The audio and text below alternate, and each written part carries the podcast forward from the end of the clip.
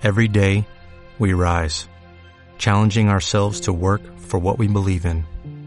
At U.S. Border Patrol, protecting our borders is more than a job, it's a calling. Agents answer the call, working together to keep our country and communities safe. If you're ready for a new mission, join U.S. Border Patrol and go beyond. Learn more at cbp.gov/careers. Vamos a compartir la palabra de Dios en el libro de Génesis capítulo 26. En adelante voy a leerte la historia de Isaac, una parte de la historia de Isaac y junto con la historia de Isaac quiero sacar algunos principios de la historia. Luego nuestro apóstol va a estar compartiéndonos eh, la cena del Señor y también vamos a estar orando y, y, y compartiendo juntos también este gran momento como familia. Así que los que están ahí en sus casas, preparen pan, preparen vino, si no tienen vino, algo que es para, es simbólico, ¿verdad? No, alguno no tiene un vino en la casa y no se quede sin compartir la cena, prepare un jugo, algo que sea simbólico para compartir la cena del Señor juntos, un pan, algo que tengas para que podamos compartir juntos. Nosotros lo vamos a hacer aquí y ustedes ahí. Y, vamos a leer Génesis capítulo 26 en el versículo 1, es largo el capítulo 26, pero voy a tomarme solo algunos puntos importantes y dejar un principio, al menos, de la palabra de Dios para que puedas fortalecer tu fe en estos días. Génesis capítulo 26, versículo 1 dice, en ese tiempo hubo mucha hambre en aquella región. Miren ustedes que cuando habla de hambre, la, era una crisis muy fuerte para la gente de ese tiempo. La gente de ese tiempo no tenía las tecnologías ni los medios que nosotros tenemos, entonces el hambre en una región representaba que tenían que mudarse a otro lugar, que tenían que ir a otra tierra. El hambre en un lugar les era sequía, era absolutamente escasez, y llegó a este punto, dice la Biblia, que Isaac hubo mucho hambre en aquella región, en la región donde él estaba, y, además de la que hubo en tiempos de Abraham. Por eso Isaac se fue a Gerar, donde se encontraba Abimelech, rey de los filisteos. Ahora miren lo que dice la palabra del Señor, que Isaac y Abraham también vivieron. Las crisis se repiten de generación en generación. Nosotros, si creemos que estamos mal, si ustedes ven para atrás, esto ya lo hemos vivido y quizás otras generaciones adelante también la vivirán. Crisis en el mundo siempre va a haber, aflicciones en el mundo siempre habrá, dijo Jesús. Nunca estaremos exentos de vivir eh, aflicciones o vivir crisis. De una u otra manera tendremos que estar capacitados y entendidos para saber que tendremos que sortear de alguna manera siempre una crisis.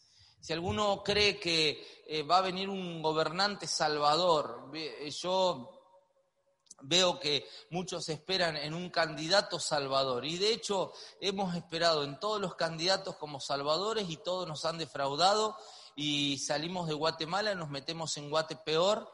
Eh, perdón a los hermanos de Guatemala, pero eh, es el dicho que nosotros solemos tener acá. Entonces, eh, tenemos esa, esa, esa, esa sensación de que siempre alguien va a sacarnos de una crisis. Momentáneamente algo puede pasar, pero lamentablemente por otro lado siempre habrá una crisis. De cualquier índole, de cualquier circunstancia, tenemos que aprender que estamos en un mundo crítico.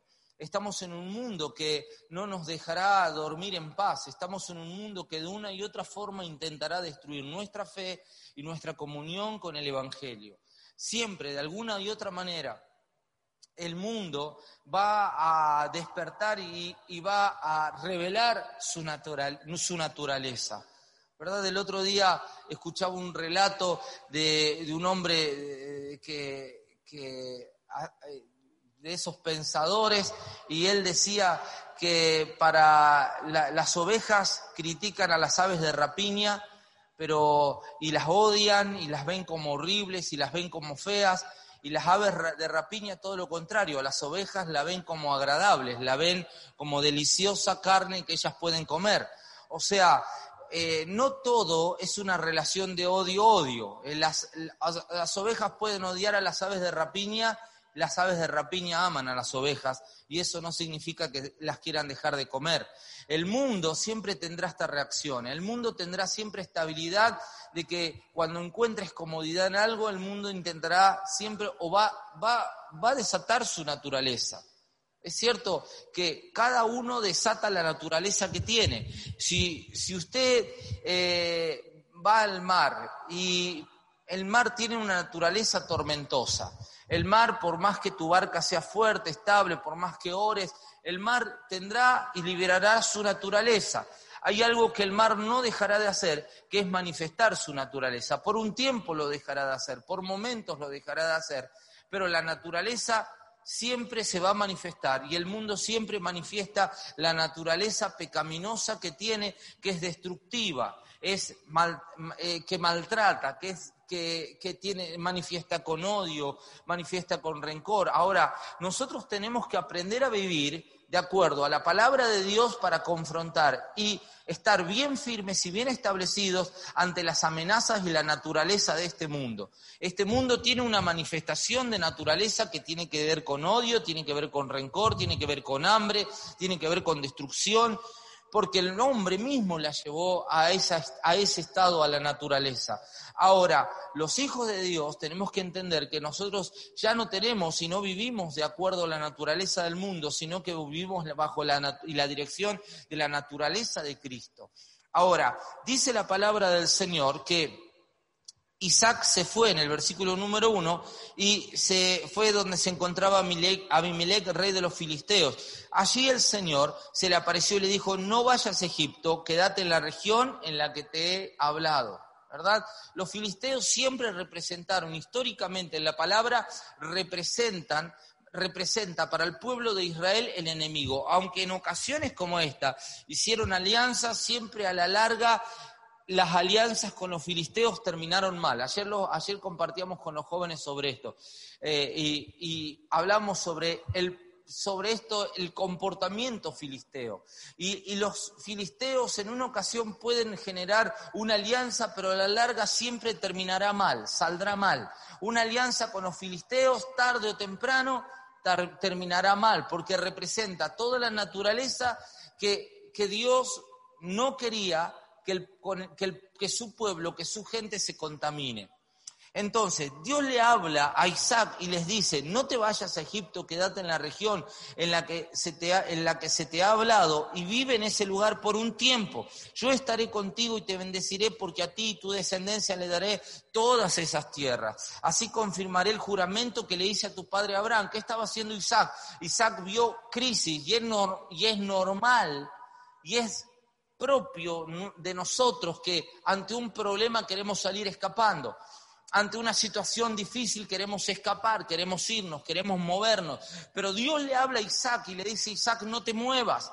Acá está una crisis, pero, pero un tiempo, aguanta un tiempo, eh, quédate firme un tiempo, porque yo te voy a dar toda esta tierra. No te vayas de lo que yo quiero darte, no te muevas de lo que yo te prometí que te voy a dar. No dejes, te, hablo en esta mañana y te, comparto esta palabra de fe. No te muevas de donde Dios te ha dicho que no te muevas porque cuando Dios te ha dado una orden, tarde o temprano, aunque la crisis dure un tiempo más, Dios te va a levantar. Dios, te va, Dios va a levantar esta casa, Dios, Dios va a levantar esta iglesia, Dios va a levantar esta nación, Dios te va a levantar ahí en tu barrio, Dios va a levantar tu negocio, Dios va a levantar tu familia. Si Dios te dijo, no te muevas de este lugar, aunque todo, aunque no haya nada, aunque todo sea crisis, aunque todo esté seco, aunque todo esté destruido, no te muevas del lugar que Dios te dijo que te muevas, porque cuando sos obediente, tarde o temprano, así como los filisteos manifiestan su rencor y su odio, su traición, Dios también manifiesta su verdad, su bendición y el fruto de la obediencia. Y ahí estaba Isaac, Isaac luchando, se movía por crisis, o permanecía por la palabra. Vos y yo tenemos que tomar una decisión en los próximos días y en los próximos años. O nos vamos a mover por la crisis o nos vamos a mantener en obediencia por la palabra. Yo, yo, siempre digo, no le vamos a soltar la mano a esta nación. Vamos a seguir orando por esta nación. Vamos a seguir orando por Paraguay. Vamos a seguir orando por Chile. Vamos a seguir orando por Bolivia. Vamos a seguir orando por Sudamérica, por África. Vamos a seguir orando por las naciones. Porque aunque aunque Argentina esté pasando lo que dicen o lo que parece ser la peor crisis de su historia, nosotros nos vamos a levantar, la iglesia se va a levantar, la iglesia va a ver los frutos de la obediencia, los que no se muevan y aprendan a permanecer van a comer los frutos de la obediencia. Por eso quizás en tu casa hoy estás pensando en romper tu familia, en destruir tu casa, no te muevas de lo que Dios dijo que iba a bendecir, no te muevas de tu tierra, no abandones tu casa, no abandones tu matrimonio, no abandones tu negocio, no abandones abandones la promesa del Padre para tu vida porque tarde o temprano lo que Dios dijo se va a cumplir. Ahí está la promesa de Dios. Y entonces Dios le habla a Isaac y le dice, no te muevas de ese lugar, quédate donde Dios te habló. Dígale a alguien que tiene cerca, quédate a donde Dios te haya hablado. Un año, tuvo que soportar un año, un año. O sea, la Biblia habla de un año y, y, y no sé si los años representaban para ellos lo que los años representan para nosotros. Cuando habla de un año, habla de una temporada. el calendario que nosotros usamos apareció unos cuantos años después. Pero no había forma de medir el tiempo. Ellos medían de otra manera el tiempo. El calendario que nosotros usamos no era el mismo que ellos usaban. Pero cuando hablo de un año, no importa el tiempo, si poco, mucho, pocos días o muchos días, lo que la Biblia está diciendo que era una temporada, era un año. Tendrás que aprender a soportar un año malo para que puedas ver nacer un año bueno. Tendrás que aprender a soportar una noche para que puedas ver el amanecer de un nuevo día.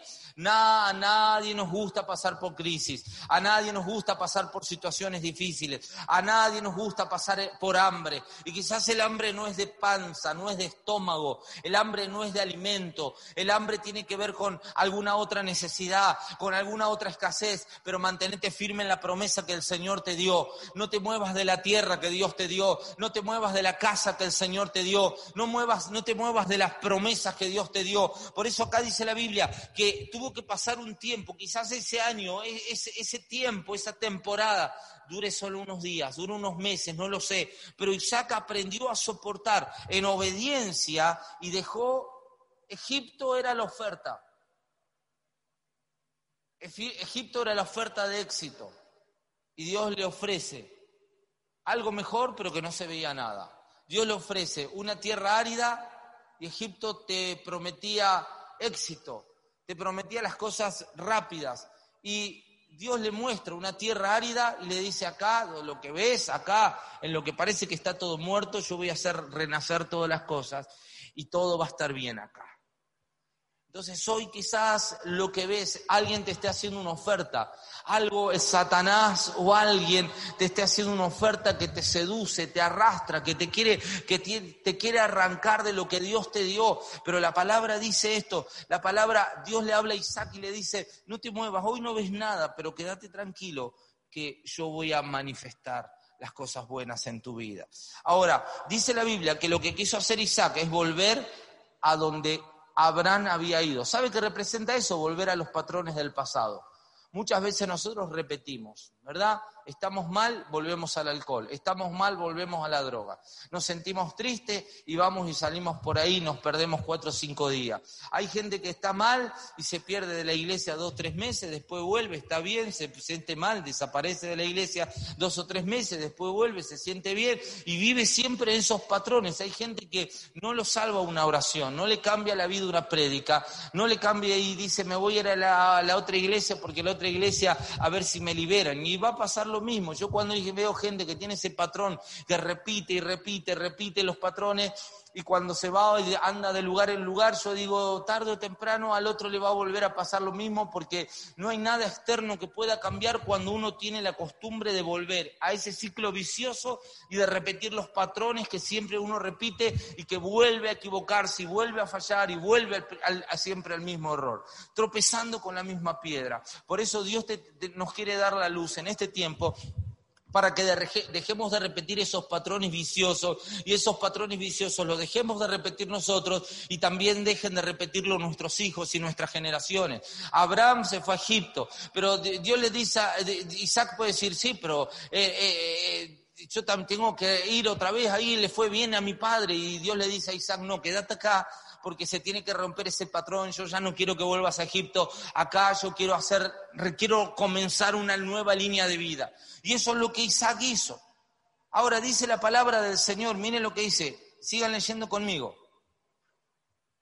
Ahora, dice que en el versículo 12, Isaac sembró en aquella región, por eso no dejes de sembrar, no dejes, no dejes de dar, no dejes, no, no dejes de hacer cosas buenas, no dejes de ser una persona generosa en lo que hagas, no dejes de ser una persona que todo lo que haga lo haga con la intención de crecer y de multiplicarse. Usted y yo tenemos que perder esa inocencia y decir, bueno, yo lo hago por hacer, no, tenemos que ser personas intencionales en todo lo que hagamos, porque cuando nosotros somos intencionales, nosotros estamos sembrando, estamos abriendo puertas, estamos golpeando puertas, tenemos que ser intencionales. Usted cuando, no, no digo que no ser intencional no es ser interesado, no sea interesado, pero sea intencional por la fe. Todo lo que esté haciendo en este tiempo, todo lo que hagas en este tiempo, tienes que estar conectado con el espíritu de fe para que seas una persona intencional. No des por dar, no hagas por hacer, no, no, no hagas las cosas porque sí, porque aunque nosotros damos de corazón, aunque damos con la mano izquierda sin que sepa lo que la, damos con la mano derecha, no dejes de ser una persona intencional en tu vida de fe. No andes por ahí como, como, como, una persona distraída en el mundo, porque Satanás se come a la gente distraída. Satanás eh, devora a los que andan ahí distraídos, los que andan abriendo puertas en su vida. No seas una persona que se mueva con como un tonto. Tenés que ser una persona sabia, una persona de sabiduría, una persona con inteligencia, una persona que demuestre toda la capacidad de Dios en su vida. Entonces dice la Biblia que Isaac comenzó a sembrar, comenzó a hacer las cosas. Y dice la Biblia, en esa tierra de crisis y de, muerte, cosechó al ciento por uno. Pero no era por lo que él sembró, sino porque Dios lo había, Dios lo había bendecido. Quizás muchos otros también sembraron, pero a él lo bendijo el Señor porque fue obediente. Y dice la Biblia que fue acumulando riquezas hasta que llegó a ser muy rico. Y esto causó que los filisteos comenzaran a tenerles envidia, pues llegó a tener muchas ovejas, muchas vacas y siervos. Ahora, los que primero eran sus amigos, los filisteos eran sus amigos, ¿verdad? Hicieron pacto de amistad. Isaac se quedó, hizo un pacto de amistad con el rey, con Abimelech, el que era primero su amigo, se terminó ahora, los que eran sus amigos terminaron volviéndose en sus enemigos. Y así nos pasa muchas veces a nosotros. Y, qué le pasó a Isaac? Isaac se le levantaron los que lo envidiaron. La prosperidad de Isaac despertó la envidia de otras personas. La prosperidad de Isaac comenzó a despertar que otros lo envidien.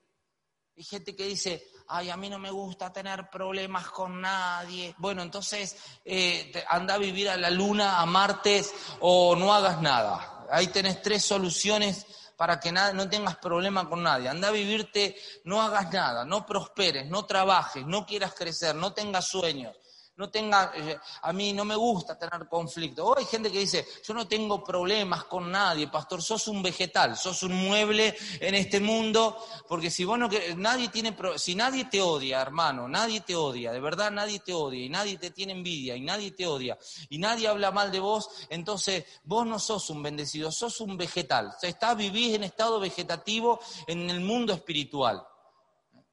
Yo soy tan espiritual que nadie me odia. Sos un fantasma, no sos un espiritual. Porque a las personas espirituales, a las personas que prosperan, a las personas que crecen, los van a odiar. Y si usted no quiere que lo odie, no quiere que hablen mal de usted, a usted, si va a ser una persona que se ofenda cada vez que alguien hable mal de usted, entonces usted no haga nada. Si, te va, si, si, usted no quiere que se ofendan con usted, que no quiere que lo critiquen, no quiere que lo odien, no quiere que le tengan envidia, eh, entonces no hagas nada. Eh. Encerrate a vivir en un termo y quédate viviendo ahí hasta que te hagas viejo y te mueras y pasar tu vida inadvertida. Ahora, si vos quieres ser una persona que quiere prosperar, ¿cuánta gente que está ahí escuchando quiere prosperar? ¿Hay alguien que quiere prosperar en esta iglesia? Si hay algo que, mira, si, si no te gusta prosperar, esta no es tu iglesia. No, yo estoy bien así, pastor. Todo lo que tengo está bien para mí. Soy feliz así. ¿eh? Porque así hablan, como ¿eh? yo estoy bien, pastor. A mí, a mí no me gusta tener problemas con nadie. Por eso yo en la iglesia no saludo a nadie. Pero hay gente que es así, ¿verdad? Viene, viene tarde y se va temprano porque no le gusta tener problemas con nadie. O sea, eh, si ese es tu modelo de vida y si es tu estilo de vida, sé feliz así, no hay ningún problema. Ahora, si vos querés, si querés que te vaya bien, si vos pretendés que te vaya bien, si te gusta que te vaya bien, entonces tendrás que aprender a acostumbrarte que aquella gente que antes fue tu amigo en un momento puede darse vuelta y se puede volver tu enemigo.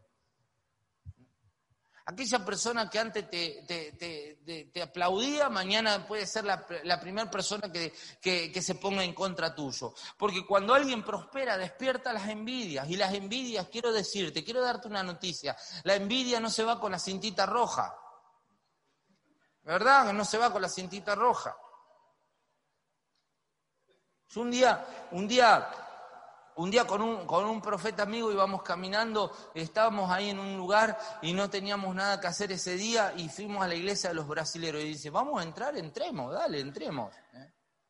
Y fuimos justo el día, eh, el día donde oraban por eh, la liberación de males y te ataban una cintita roja que la tenías que tener toda una semana, tenías que aparecer un proceso con la cintita roja, obviamente que nosotros no nos dejamos poner la cintita roja, pero a todos le querían poner la cintita roja. Y le ponían la cintita roja, que era que te libraba de las envidias, del odio de los demás, o sea, mirá si el odio de los demás se va a liberar con una cintita roja, hermano.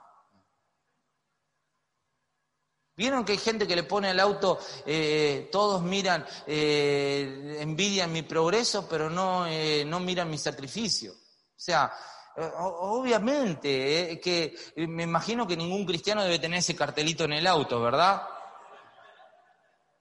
Ni el pescadito, yo hasta el pescadito le saqué del auto, nada, ni el pescadito quiero, porque después me van a ver cruzando los semáforos en rojo cuando vengo volando para la iglesia y van a decir, miralo el hermano, cruza los semáforos en rojo, así que si no sabes respetar las normas del tránsito, sacale el pescadito, ¿estamos? Ponete a cuidar el evangelio.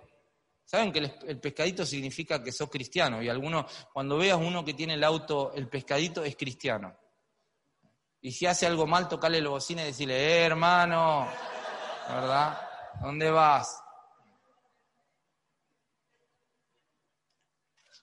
Yo por las dudas ahí se lo hice volar al pescadito. El otro día me regalaron uno, ahí nomás lo tiré a la basura, ni loco ya lo pongo.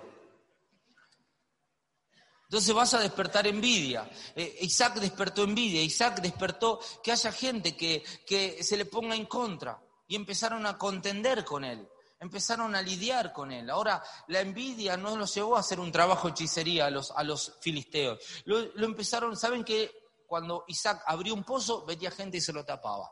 La envidia la manifestaban de esa forma. Cuando él abría algo, venía alguien y le tiraba tierra. ¿Le han tirado tierra estos días últimamente a ustedes o no?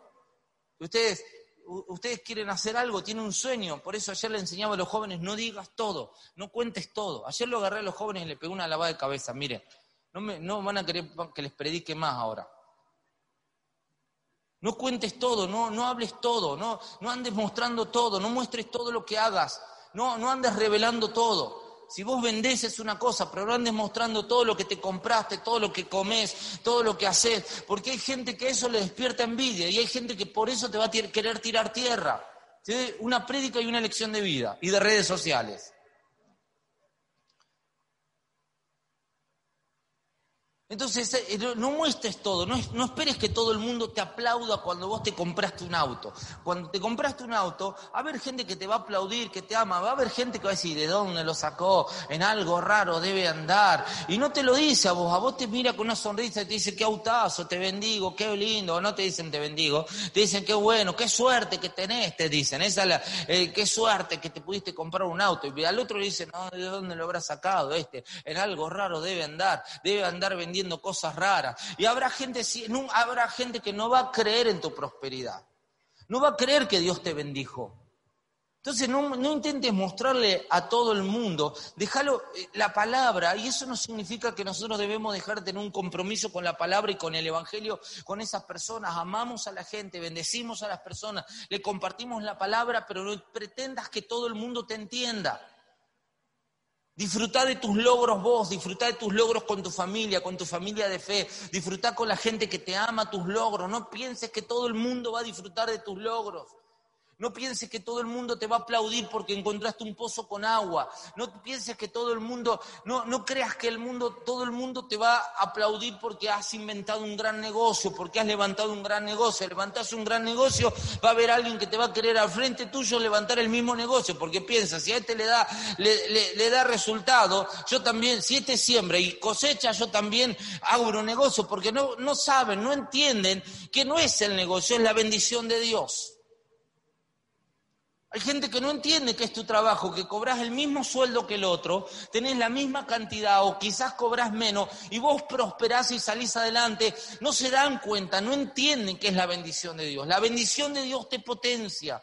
La bendición de Dios te hace cosechar en tiempos de crisis. La bendición de Dios te hace progresar en tiempos cuando nadie progresa. yo escucho hijos bendecidos en esta casa, que todo el mundo habla de crisis. Yo escucho gente que está haciendo negocio, que está haciendo dinero, que está progresando, gente que está, está estableciendo relaciones. Escucho gente que, que le va bien, que no cambió el trabajo, siguen el trabajo, que echaron a otros y ellos siguen ahí. Y algunos que cambiaron y les va mejor, que pasaron tiempos difíciles pero permanecen firmes, que son inteligentes que son sabios, que ven las cosas antes que otro.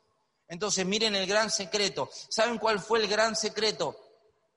Eh, eh, más, más, adelante, eh, dice, dice la Biblia que en el versículo 21, de ahí en adelante, el, versículo 20, dice que los pastores discutían, dice que los pastores de, de, de, Isaac discutían con los filisteos y ellos abrían un pozo y venían los otros y se los tapaban. Abrían un pozo, venían y se los tapaban. Abrían un pozo y se, los tapaban. Ahora dice la Biblia que llegó un lugar, llegó un cierto lugar y donde nadie lo molestó. Llegó un cierto lugar y nadie lo molestó y ahí se, se quedó con ese pozo. Ese pozo se llama Rehobot.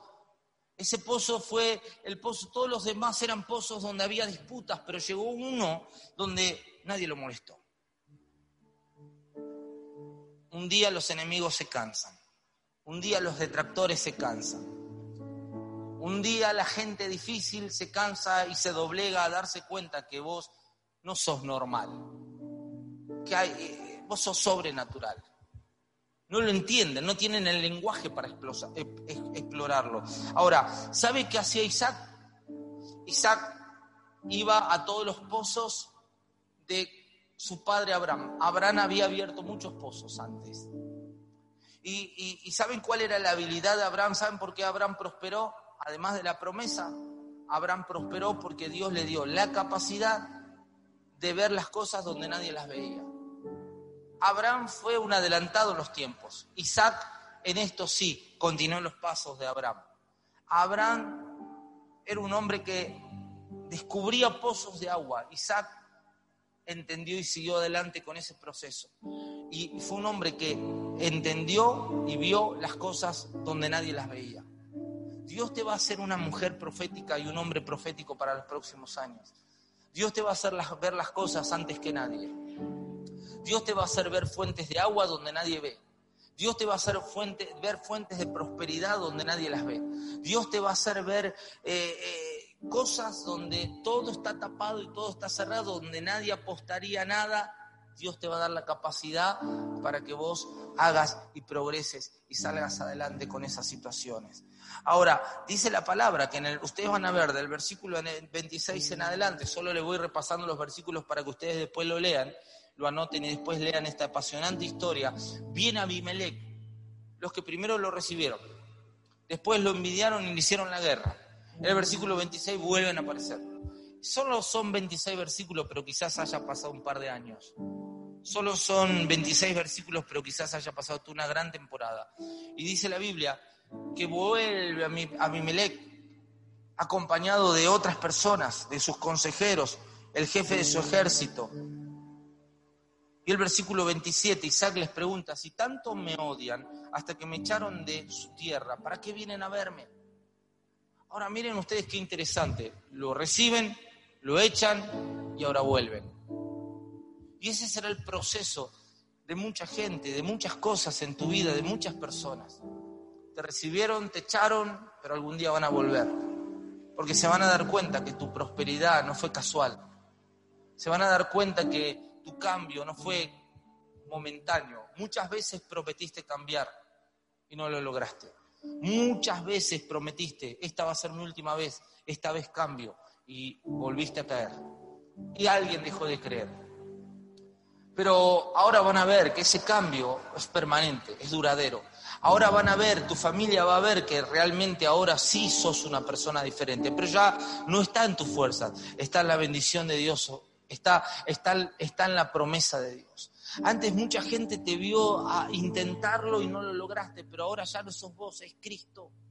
Ya no sos vos, ahora es Cristo obrando a través de tu vida. Y lo que para muchos fue un objeto de burla, ahora van a ver que el cambio es permanente. Y aquellos que alguna vez te rechazaron, algún día van a volver. Y van a, y van a volver y van a, y van a venir y, vas a preguntarle como dice, ustedes no son los que me, me odiaban.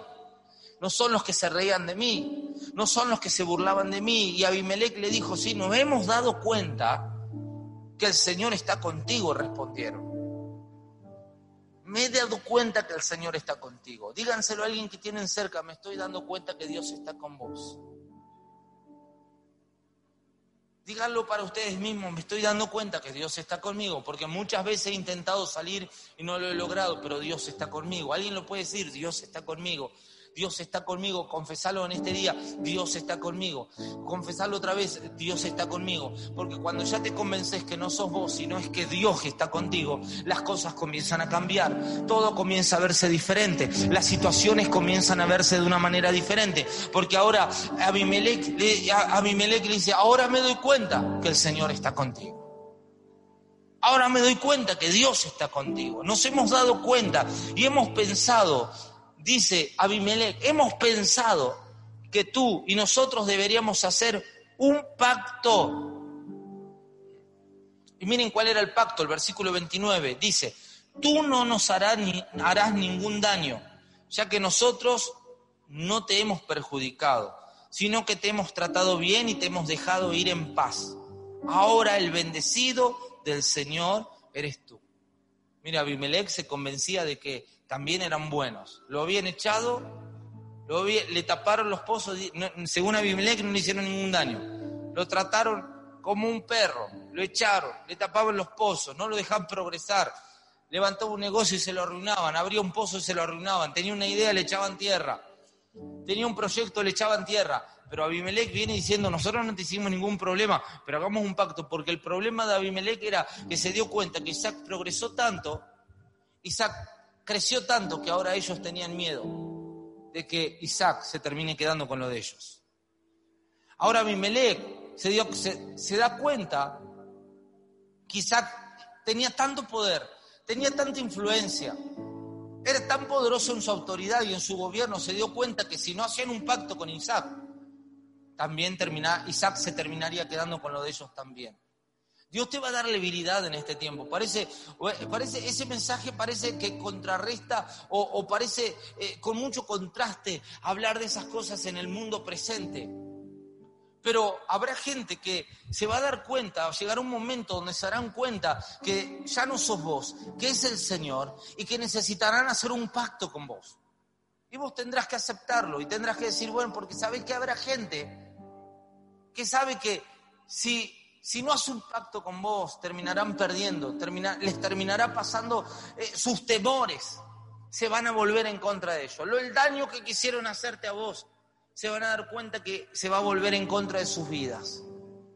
Si rápidamente no conocen al Señor, si rápidamente no entran a la vida que vos tenés, se darán cuenta que todo lo que ellos maquinaron en contra de tu vida se volverán en contra de otros. Yo te puedo decir, y le puedo decir a esta nación, le puedo decir a Argentina, Argentina le hablo, hoy, hoy yo veo estos perros mutiladores que andan queriendo devorarse esta nación, Hoy, hoy yo le oraba a la mañana y yo, esa palabra me vino a, mi, vino a mi mente, el perro volverá a su vómito. Todos estos que creen que están destruyendo Argentina, Argentinas de Cristo, Argentinas del Señor, y nadie va a poder destruir esta nación y estos perros mutiladores, estos perros que vomitan sobre esta nación, tarde o temprano volverán a su vómito, porque nadie va a tocar lo que es del Señor, nadie va a tocar nuestras naciones, nadie va a tocar Paraguay, nadie va a tocar Chile, nada, nadie va a poder destruir Bolivia. Por más que se levanten estos perros mutiladores, tendrán que doblegarse ante la palabra y ante el Señor. Toda rodilla se doblará y declarará que Cristo es el Señor. La iglesia de Cristo, los hijos del Señor se van a levantar. Nadie va a destruir esta nación, porque esta nación tiene la promesa. Nadie va a destruir tu ciudad, porque tu ciudad tiene la promesa. Nadie va a destruir tu familia, porque tu familia tiene la promesa. Por más que hoy se levanten a ladrar en contra de tu casa, Nadie va a poder destruir tu casa, nadie va a poder destruir tus hijos, nadie va a poder destruir tu familia. Lo tuyo es tuyo, lo que Dios dijo que es tuyo es tuyo y nadie te lo va a poder sacar. Aquellos que son hoy tus enemigos, mañana vendrán a pedirte, por favor, que le perdones la vida. Hoy los que se levantan en contra de la en contra de la iglesia, mañana le tendrán que pedir por favor a la iglesia que los perdone, que los reciba. La iglesia se va a levantar, tu familia se va a levantar tu negocio se van a levantar, tu casa se va a levantar, aunque hoy todos te tiren tierra, aunque hoy todos te tiren tierra, aunque hoy todos te tiren basura, aunque hoy todos te critiquen, aunque hoy todos se burlen de tu presente, aunque nadie crea en tu cambio, aunque nadie crea en tus negocios, aunque nadie crea en tus progresos, vendrá la hora que se tendrán que doblegar, te tendrán que pedir perdón. Habrá mucha gente que hoy se te ríe, mañana tendrán que venir a pedirte perdón, porque será dan cuenta que no eres tú, eres el, Él es el Señor. Me dijo, nos damos cuenta que el Señor está contigo. Vendrá gente en los próximos años y te dirá, yo me doy cuenta que Dios está con vos. Me doy cuenta que Dios está con tu familia. Hoy quizás, eh, hoy, hoy quizás la gente se te ríe en la cara cuando hablas del cambio de lo que Dios está haciendo en tu vida, pero vendrá el tiempo donde la gente te va a decir, hay gente de tu familia que te va a decir, te pido perdón, yo me doy cuenta que tu Dios es verdadero, yo me doy cuenta que Él es tu Señor, perdóname por reírme de vos cuando ibas a la iglesia, pero yo te pido perdón y quiero que ores por mí, yo quiero, yo quiero que me ayudes a conocer ese Señor. Hoy, hoy quizás soy el único en tu casa, hay que en otra habitación y está diciendo, está loco con su pastor. Ahí está, ahí está. ¿Y, dónde está fulano? Ahí está en su habitación con su iglesia, ahí está. Le están sacando la plata.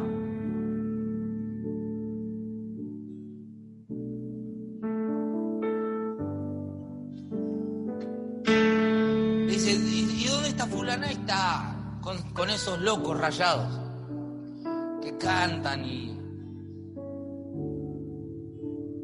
hacen la santa no sé qué la cena de no sé cuánto, y se te burlan, y vas a salir de tu habitación y te van a decir, ya terminó tu culto, ya te dejaron de lavar la cabeza, vas a salir así, ¿eh? y, se te ríen.